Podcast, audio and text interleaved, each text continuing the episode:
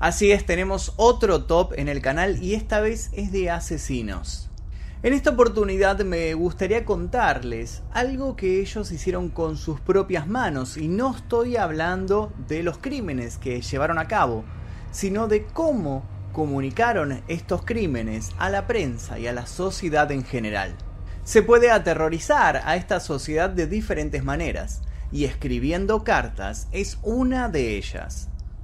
El asesino, al redactar sus misivas, tiene todo el tiempo del mundo y allí puede elegir qué comunicar, describir cómo fueron los crímenes, dar pistas únicas que solo él sabría para que la policía pudiera comprobar que realmente están escritas de puño y letra por el criminal, dar acaso claves para que lo encuentren, como ha sucedido por ejemplo en el caso del asesino del Zodíaco, que fue uno de los más notorios en, este, en esta temática de enviar cartas a los periódicos para comunicar lo que habían hecho, de enviar juegos de letras, símbolos, para a ver si podían haber descubrir quién estaba detrás de los crímenes y demás cuestiones. Bueno, el caso del Zodíaco va a quedar como un ejemplo más. Pero sin dar más vueltas, comencemos con este top de las 5 cartas más terroríficas escritas asesinos. Puesto número 5. Kit Hunter Jesperson. Kit Hunter Jesperson fue conocido como el asesino de la cara feliz. Este asesino y violador serial terminó siendo condenado por 8 femicidios a la cadena perpetua. Sin embargo, en sus confesiones, él dijo haber matado a más de 185 personas. Tiene el apodo del asesino de la cara feliz porque luego de su primer crimen dejó unas confesiones un tanto particulares. La primera fue escrita en el baño de una parada de camioneros, un lugar que él siempre acostumbraba a ir porque justamente trabajaba de camionero. Y decía lo siguiente, maté a Tanya Bennett el 21 de enero de 1990 en Portland. La golpeé hasta la muerte, la violé y me encantó. Sí, estoy enfermo, pero también la paso bien. Otra gente se echó la culpa y yo estoy libre. La idea era justamente mostrarle a la policía que se habían equivocado con la detención porque habían detenido a una pareja echándole la culpa del crimen cuando justamente él era el verdadero asesino y seguía dando vueltas por ahí, seguía libre en medio de la sociedad. ¿Y cuál fue la firma que eligió para eh, este mensaje, esta confesión? Justamente el dibujo de una carita feliz. El tiempo pasó y como suele suceder con los mensajes escritos en paredes de baños, a nadie le prestó atención, nadie lo tomó en serio. Sin embargo, siguieron apareciendo cartas que el asesino estaba enviando a medios de comunicación. La carta más extensa que realizó constaba de seis páginas y fue enviada al periódico The Oregonian. Todas estas cartas iban firmadas por esta carita feliz y fue así que la gente comenzó a llamarlo con este apodo y comenzó a tener miedo. Tal vez temían ser la próxima víctima de este asesino. Finalmente, luego de varias cartas enviadas a varios periódicos, a la policía y demás, fue detenido el 30 de marzo de 1995 y su verdadera identidad se hizo pública.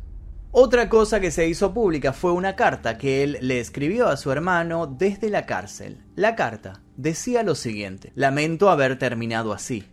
He sido un asesino durante cinco años y he matado a ocho personas asalté a más. Parece que mi suerte se ha acabado. Nunca podré volver a disfrutar de la vida al aire libre. Me metí en una mala situación y me atrapó la emoción. Maté a una mujer en mi camioneta durante una discusión. Con todas las pruebas en mi contra, parece que realmente soy una oveja negra. El tribunal me nombrará un abogado y habrá un juicio. Estoy seguro de que me matarán por esto. Tal como lo vi, Esperaba que me atraparan. Tomé 48 pastillas para dormir anoche y me desperté bien descansado. La noche anterior tomé dos botellas de pastillas sin éxito. El día de hoy seré arrestado. En 2022 sigue cumpliendo su condena por cadena perpetua y otro dato interesante es que su propia hija salió a contar la historia narrada desde su perspectiva y pronto aparecerá la serie llamada Happy Face, la cara feliz, y será transmitida por la cadena de streaming Paramount Plus. Continuemos con este top. Puesto número 4. BTK. El asesino conocido como BTK Killer entre 1974 y 1991 ató, torturó y mató a 10 personas en Wichita, Estados Unidos. Luego de sus primeros ataques, BTK desapareció del ojo público y reapareció recién en el año 2004, cuando fue detenido. En toda esta época aparecieron muchísimos imitadores, copycat como se dicen, y personas que empezaron a redactar cartas haciéndose pasar por él, pero la policía se dio cuenta cuáles estaban escritas realmente por el verdadero asesino y cuáles eran obra de algún fanático o alguien que quería llamar la atención. Durante marzo de 2004 empezaron a aparecer estas cartas que fueron enviadas nuevamente a periódicos, a medios de comunicación, cartas en donde se describía puntualmente crímenes que habían sucedido muchísimos años atrás y se brindaban datos muy exactos que solamente el asesino podría conocer. Fue justamente por una de estas cartas, por una de estas comunicaciones que él fue atrapado, porque dejó de enviarlas en papel y decidió enviar uno de estos mensajes en un disquete. La policía obviamente analizó los metadatos del disquete y dieron como resultado que había sido escrito en una PC de una iglesia. Fueron hasta el lugar y descubrieron quién manejaba esa PC y así fue como descubrieron la identidad de BTK Killer. De esta manera fue descubierto y atrapado Dennis Rader, quien llevaba una doble vida, tenía una familia, tenía una esposa, tenía hijos y cuando ellos no se enteraban, detrás de toda la sociedad se dedicaba a disfrazarse y salir a matar a sus propios vecinos. Una de estas cartas que él envió a los medios de comunicación decía lo siguiente. Siento mucho que esto le haya pasado a la sociedad. Es difícil controlarme. Probablemente puedan llamarme psicóticos con problemas de perversión sexual. Nunca sabré por dónde entró a mi cerebro este monstruo, pero está acá para quedarse. ¿Cómo puede uno curarse a sí mismo? Si pides ayuda y dices que mataste a cuatro personas, se van a reír o van a apretar el botón antipánico para llamar a la policía. No lo puedo parar. El monstruo sigue y me lastima tanto como a la sociedad. Quizás ustedes puedan detenerlo. Yo no puedo. Buena suerte en la cacería. Postdata. Como los criminales sexuales deciden no cambiar su modus operandi o no pueden hacerlo por naturaleza, tampoco cambiaré el mío. La palabra en código para mí será atarlos, torturarlos, matarlos. BTK, por sus siglas en inglés. Verán que lo haré de nuevo. Una vez que fue descubierta la identidad de BTK, de Dennis Rader, se descubrieron en los sitios donde él trabajaba y donde él vivía un montón de pruebas, incluso objetos él se había llevado del lugar en donde había atacado. Si quieren conocer la historia en profundidad, les voy a dejar aquí debajo el link para que vean el video que hicimos en este canal sobre su vida contando en un documental de media hora toda toda su existencia, todos los actos criminales y cómo fue finalmente descubierto. Si les interesa este tipo de videos que estamos haciendo de los top, les pido por favor que dejen su like ahora mismo. Si sobrepasamos los 10.000 likes, voy a hacer un nuevo video de tops. Ahora continuemos con la lista. Puesto número 3. El hachero de Nueva Orleans. El hachero de Nueva Orleans es un asesino similar a Jack el Destripador. Jamás fue identificado, nunca se supo su verdadera identidad. Este hombre atacó entre mayo de 1918 y octubre de 1919. Luego del último ataque, desapareció para nunca volver mató a seis personas e hirió mortalmente a otras seis que milagrosamente se salvaron. La particularidad que tenían sus víctimas eran que todas eran de procedencia italiana. Otra particularidad de sus ataques es que obviamente siempre utilizaba un hacha como su arma. Las historias del hombre del hacha finalmente se empezaron a mezclar con leyendas urbanas, con mitos, con un teléfono descompuesto, digamos, se podría decir que se armó con sus ataques, con su apariencia, por dónde aparecía y demás. Pero lo que es interesante es que esto no es ningún mito, estos ataques fueron reales, esta persona realmente existió.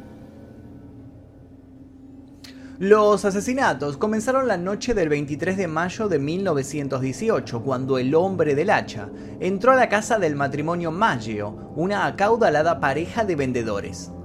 Otras de sus víctimas fueron Charles Cortimiglia o Joseph Romano, cuyas sobrinas fueron testigos del modus operandi de este asesino. Que dicho sea de paso tenía un modus operandi bastante particular, propio tal vez de un asesino de la mafia. El tipo derribaba la puerta de la casa a hachazos, entraba tranquilamente, mataba a la persona que él había elegido también obviamente utilizando su arma y luego se retiraba muy, muy pacífico, muy tranquilo, sin que nadie se atreviera a enfrentarlo y a veces incluso iba silbando su canción favorita. Con seis muertes bajo su filo, la gente comenzó a temer que podría ser la próxima víctima. Lo que era interesante de este asesino es que él dejaba el dinero, las pertenencias, los objetos de valor de sus víctimas intactas. Él no iba a robar, no iba a saquear, simplemente iba a matar, porque como confesó en una de sus cartas, a él solo le interesaba la sangre. Uno de los puntos más importantes de su historia sucedió el 13 de mayo de 1919, cuando una siniestra carta redactada por él fue publicada en un importante periódico de Luisiana.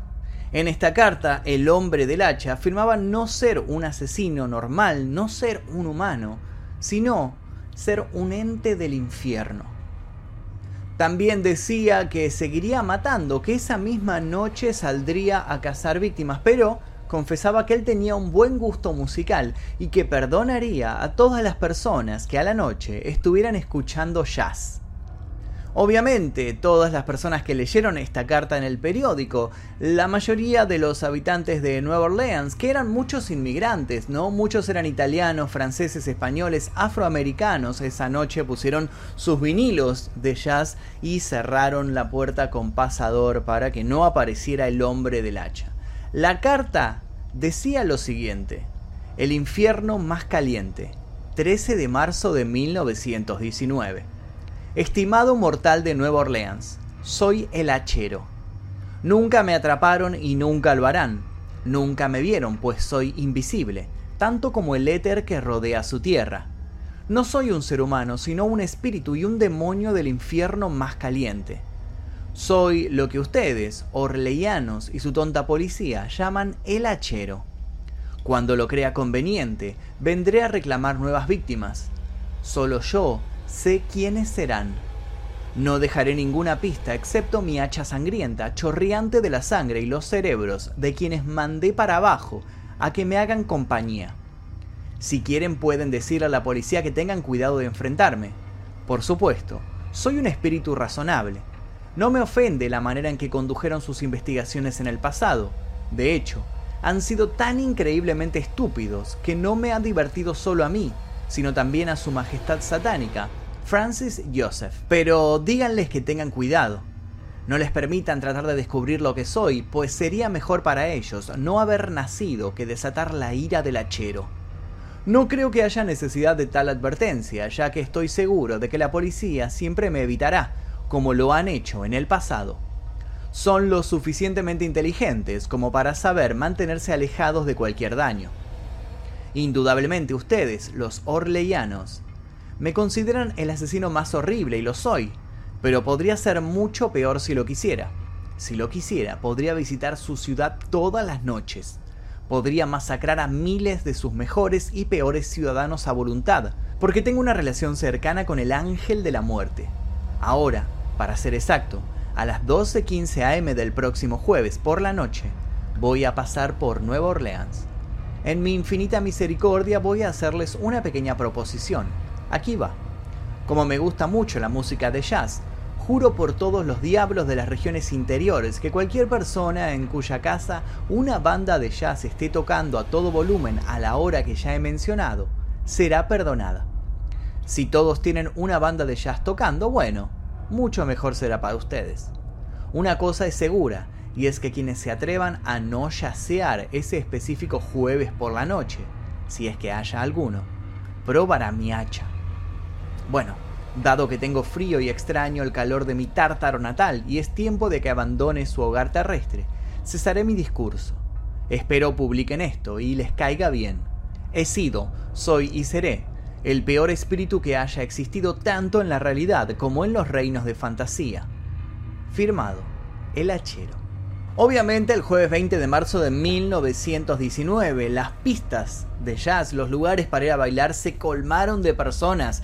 Incluso se peleaban por no quedar fuera del lugar. Y las bandas de jazz obviamente juntaron muchísimo dinero esa noche porque fueron contratadas por todos los bares de la región. ¿Cuál fue el resultado? Bueno, finalmente esa noche no hubo ningún asesinato, sino muchísima música por toda la ciudad.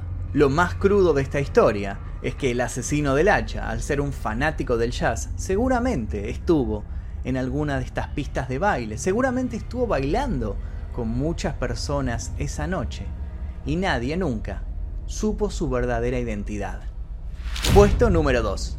El hijo de Sam.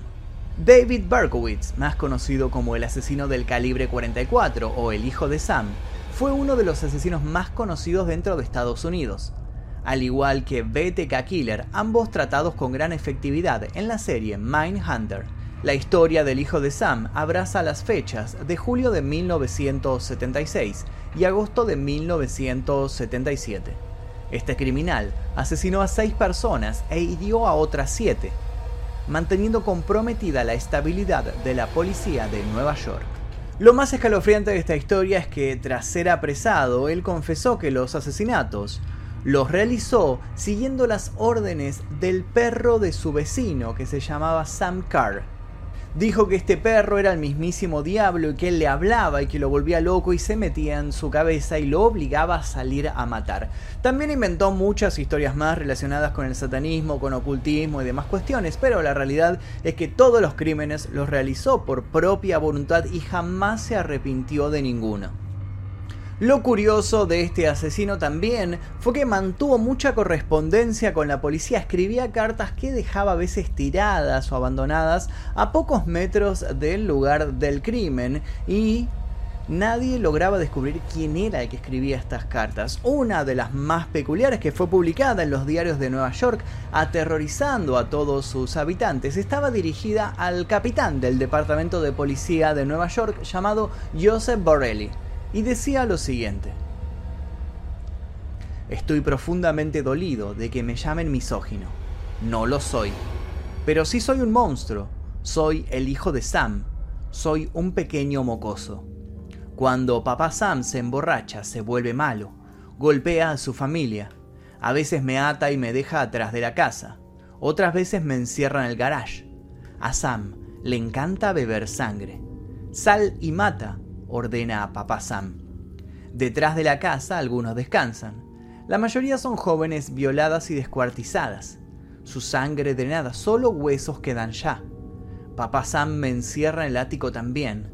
No puedo salir, pero me asomo por la ventana y veo al mundo pasar. Me siento como un forastero.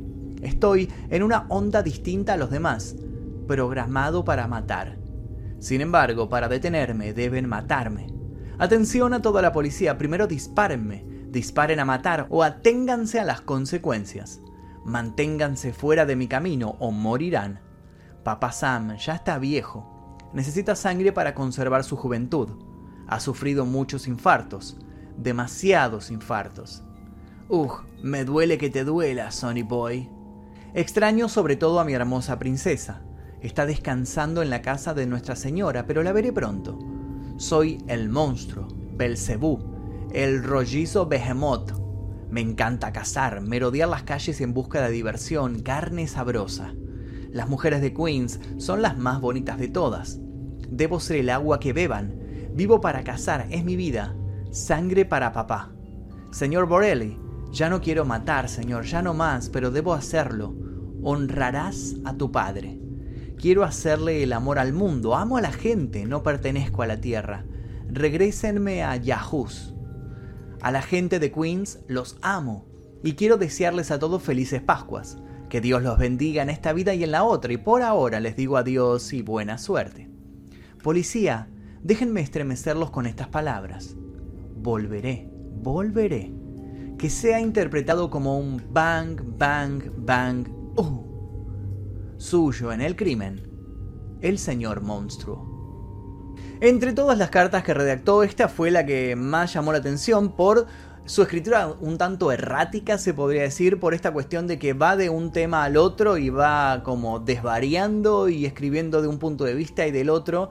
La cuestión es que luego de varias cartas eh, eh, fue detenido el hijo de Sam y actualmente se encuentra cumpliendo su condena. En la cárcel se convirtió al cristianismo, un recurso que utilizan muchos de estos criminales para intentar evadir la pena de muerte. Berkowitz, hoy con más de 65 años, permanece en el centro correccional de Shawangunk, en Nueva York. En el año 2006 escribió su libro Son of Hope, The Prison Journals of David Berkowitz, y ahora afirma que se hace llamar el ex hijo de Sam. Puesto número 1. Albert Fish. Llegamos al último puesto y vamos a hablar un poco de Albert Fish. Si vieron ya el documental que figura en este canal entenderán por qué lo puse en el puesto número uno de este top. Más que nada porque su caso es realmente turbio y por la crudeza que tenían sus textos.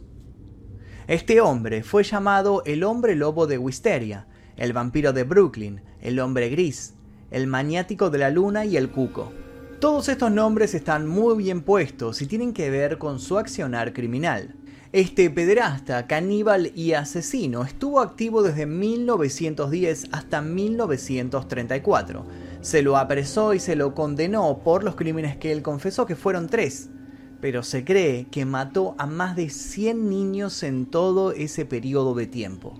Fue detenido, enjuiciado y condenado a muerte por uno solo de estos crímenes, el de Grace Bad, una niña de 10 años. Fish la secuestró de la casa de sus padres con una mentira, la llevó hasta una casa abandonada donde la ató, la violó, la mató y luego la devoró. Seis años después de este atroz crimen sería condenado. En noviembre de 1934, Albert Fish le envió una carta escrita por puño y letra a la madre de esta niña y esta carta tiene el puesto número uno en este top por la crudeza de su texto. Estimada señora Bad, en 1894 un amigo mío fue enviado como asistente de plataforma en el barco de vapor Tacoma, el capitán John Davis. Viajaron de San Francisco a Hong Kong, China. Al llegar ahí, él y otros dos fueron a tierra y se embriagaron. Cuando regresaron, el barco se había marchado. En aquel tiempo había hambruna en China. La carne de cualquier tipo costaba 1 a 3 dólares por libra. Así tan grande era el sufrimiento entre los más pobres que todos los niños menores de 12 años eran vendidos como alimentos en orden de mantener a los demás libres de morir de hambre. Un chico o una chica menores de 14 años no estaban seguros en las calles. Usted podría entrar a cualquier tienda y pedir corte en filete o carne de estofado, la parte del cuerpo desnudo de un chico o chica sería sacada y lo que usted quisiera sería cortado de él. El trasero de un chico o chica, la parte más dulce del cuerpo, era vendido como chuleta de ternera a un precio muy alto. John permaneció ahí durante mucho tiempo adquiriendo gusto por la carne humana. A su regreso a Nueva York, robó a dos chicos, uno de 7 y uno de 11 años de edad. Los llevó a su casa, los despojó y desnudó, y los ató en un armario. Entonces quemó todo lo que ellos portaban, varias veces, cada día y cada noche los azotó, los torturó, para hacer su carne tierna y buena. Primero mató al chico de 11 años de edad porque tenía el trasero más gordo y por supuesto una mayor cantidad de carne en él. Cada parte de su cuerpo fue cocinada y comida excepto la cabeza, los huesos y los intestinos. Fue asado en el horno, todo su trasero, hervido, asado, frito y estofado. El chico pequeño fue el siguiente, fue de la misma manera. En aquel tiempo yo vivía en la calle 409, cercana a la derecha. Él me decía frecuentemente cuán buena era la carne humana, que al final decidí probarla. El domingo 3 de junio de 1928 yo la visité en el 406 de la calle 15. Le llevé un pote de queso y fresas, almorzamos. Grace se sentó en mi regazo y me besó. Decidí comerla. Con el pretexto de llevarla a una fiesta, usted dijo que sí, que ella podría ir. La llevé a una casa vacía en Westchester que yo ya había escogido. Cuando llegamos, le dije que se quedara fuera. Ella recogió flores, subí y me quité mis ropas. Yo sabía que si no la hacía, las iba a manchar con su sangre. Cuando todo estuvo listo, me asomé a la ventana y la llamé. Entonces me oculté en un armario hasta que ella estuvo en la habitación. Cuando ella me vio, completamente desnudo, comenzó a llorar y a tratar de correr escaleras abajo. La atrapé y me dijo que se lo diría a su mamá. La desnudé, pateó y me rasguñó. La estrangulé y entonces la corté en pequeños pedazos para poder llevarme la carne a mis habitaciones. La cociné y me la comí. Cuán dulce y tierno fue su trasero asado en el horno. Me llevó nueve días comer su cuerpo entero. Estaba deliciosa, carnosa y jugosa. No le hice nada, aunque podría haberlo hecho si lo hubiera deseado. Ella murió virgen. A raíz de esta carta, la policía logró rastrear a Albert Fish, fue detenido, enjuiciado y un año después murió en la silla eléctrica. Cuenta la leyenda que tuvieron que darle dos descargas eléctricas porque la primera no lo mató, porque este hombre, en su tiempo libre, además de matar niños, se clavaba alfileres por todo el cuerpo y estos alfileres hicieron descarga con la electricidad y por eso no tuvo efecto la descarga corriendo por todo su cuerpo. Por eso fue que tuvieron que darle una más para finalmente matarlo. Y así es como llegamos al final de este top. Quedan muchísimas cartas más aún para leer. Podemos hacer una segunda y una tercera parte de estos top de cartas escritas por asesinos. Si les interesó este tipo de videos, les pido por favor que dejen su like. Si llegamos a 10.000 likes en este video, les prometo que hacemos la segunda parte del top 5 de 5 cartas escritas por asesinos. Y vamos a tener a Jack el Destripador, H.H. Holmes, el asesino del lápiz labial, un montón más que nos quedaron pendientes. Y también quiero leer sus sugerencias en los comentarios aquí debajo para ver a quién podemos incluir en el siguiente top. Y si no les gustó el video, muy pronto van a recibir un correo, así que revisen sus buzones. Sin nada más que decir, les quiero agradecer a los miembros del clan Mephisto que aparecen aquí, porque gracias... Sin nada más que decir, le quiero agradecer primero a los miembros del clan Mephisto que aparecen aquí a mi costado, que gracias a ellos es que podemos realizar este tipo de videos. Les dejo un par de recomendaciones para que sigan haciendo maratón y me despido. Mi nombre es Magnus Mephisto, será hasta la próxima.